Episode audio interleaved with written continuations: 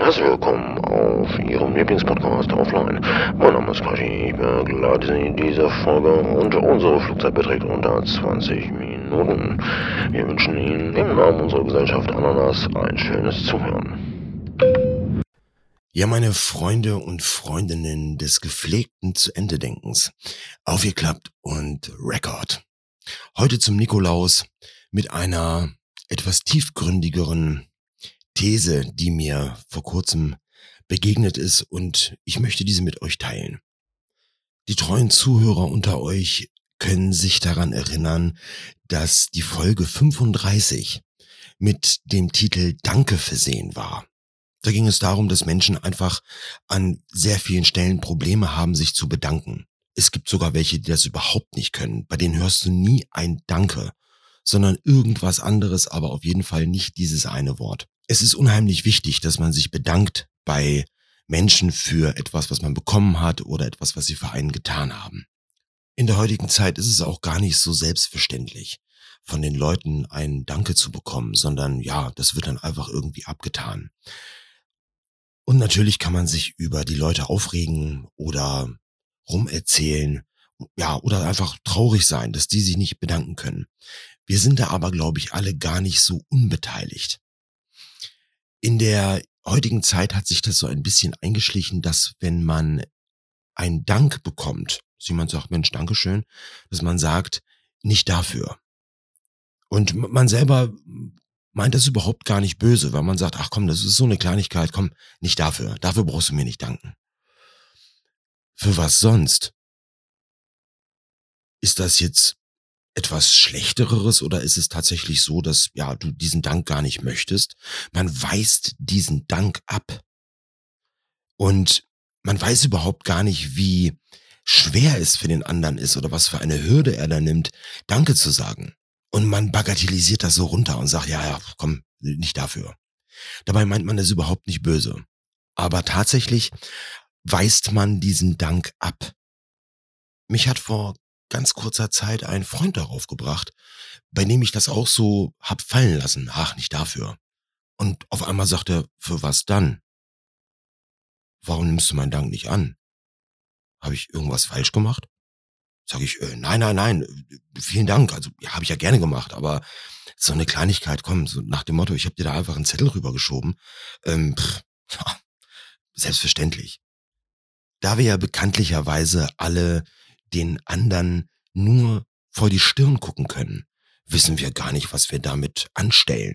Denn wenn es wirklich irgendjemanden schwerfällt, Danke zu sagen und er es trotzdem tut, weil es für ihn einfach so viel war in dem Moment, dann glaube ich, macht man da auch ein Stück weit wieder kaputt.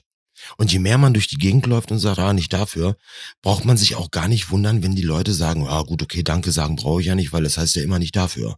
Also pff, beim nächsten Mal sage ich, yo, das war's. Und so hören wir immer weniger das Wort Danke.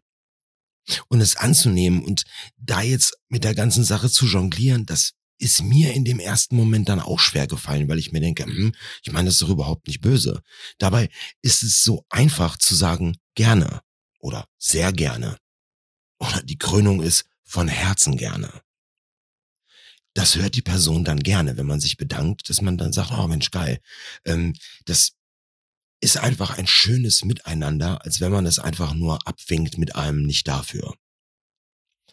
Ich habe mich heute bei der besagten Person, wo ich das hab fallen lassen, ähm, entschuldigt, beziehungsweise habe das korrigiert, indem ich gesagt habe, du, ich hatte da vor ein paar Tagen gesagt, nicht dafür, aber ich habe das sehr gerne getan für dich. Er hat mich natürlich erstmal komisch angeguckt und meinte, hä, ja, pff, ist doch, äh, vergessen. Also ja, alles, alles in Ordnung. Man ist dann wieder so ein bisschen in dieses Thema reingekommen, was an dem Tag war und ist auch, auch auf dieses Ding gekommen mit, ja, nicht dafür. Und auch er hat mir recht gegeben und meinte, stimmt, ich selber achte auch darauf, dass ich ähm, das nicht benutze, nicht sage, weil ich auch der Meinung bin, dass das gar nicht so gut ist. Okay, da waren es schon mal wieder drei. Das bedeutet, dass da wohl was dran ist. Und man kann es ja ausprobieren. Man kann ja in dem Moment, wenn jemand sich bedankt, das ist ja nichts, was man irgendwie beim Vorbeilaufen im Affekt irgendwas und sagt, oh, ups, jetzt ist mir das passiert, jetzt habe ich mich bedankt, holla. Sondern das ist ja etwas, was man auch dem anderen, man möchte ja den anderen auch damit erreichen, wenn man sich bedankt. Und umso schöner ist es, und das wisst ihr selber, wenn die Person sagt, du, das habe ich total gerne gemacht oder bitte sehr. Das ist ein schönes Ding, ein schönes Miteinander. Da fehlt nicht viel. Es fehlt auch nicht viel, Danke zu sagen. Und je größer die Hürde ist, umso schöner ist es dann in dem Moment, wenn die Person einen anguckt und sagt, hey, das habe ich super gerne gemacht, alles okay. Ist auf jeden Fall was anderes wie, ja, nicht dafür. Ich weiß nicht, ob an der Sache was dran ist. Ich habe es aber auf jeden Fall angefangen zu vermeiden und sage, ja, das ist, glaube ich, dient dem Besseren. Und ihr könnt es ja auch mal probieren, aber viel interessanter ist vorweg, man macht sich selbst Gedanken. Man fängt an so, hm, ja gut, okay, ich sage das auch, aber ich meine das ja gar nicht böse. Und dann versucht man sich so ein bisschen in den anderen hineinzuversetzen. Wie ist es für einen selber, wenn das zu einem gesagt wird? Und vielleicht kommt ja auch auf den Trichter zu sagen, hey, brauche ich nicht, kann ich eigentlich aus meinem Wortschatz streichen. Tada, ein Selbstexperiment, wozu ich jeden herzlich einlade darüber mal nachzudenken und es vielleicht auszuprobieren. Wieder ein spannender Zacken aus der Kategorie Lach- und Sachgeschichten für alle Experimentierfreudigen unter uns. Gehört bei Offline.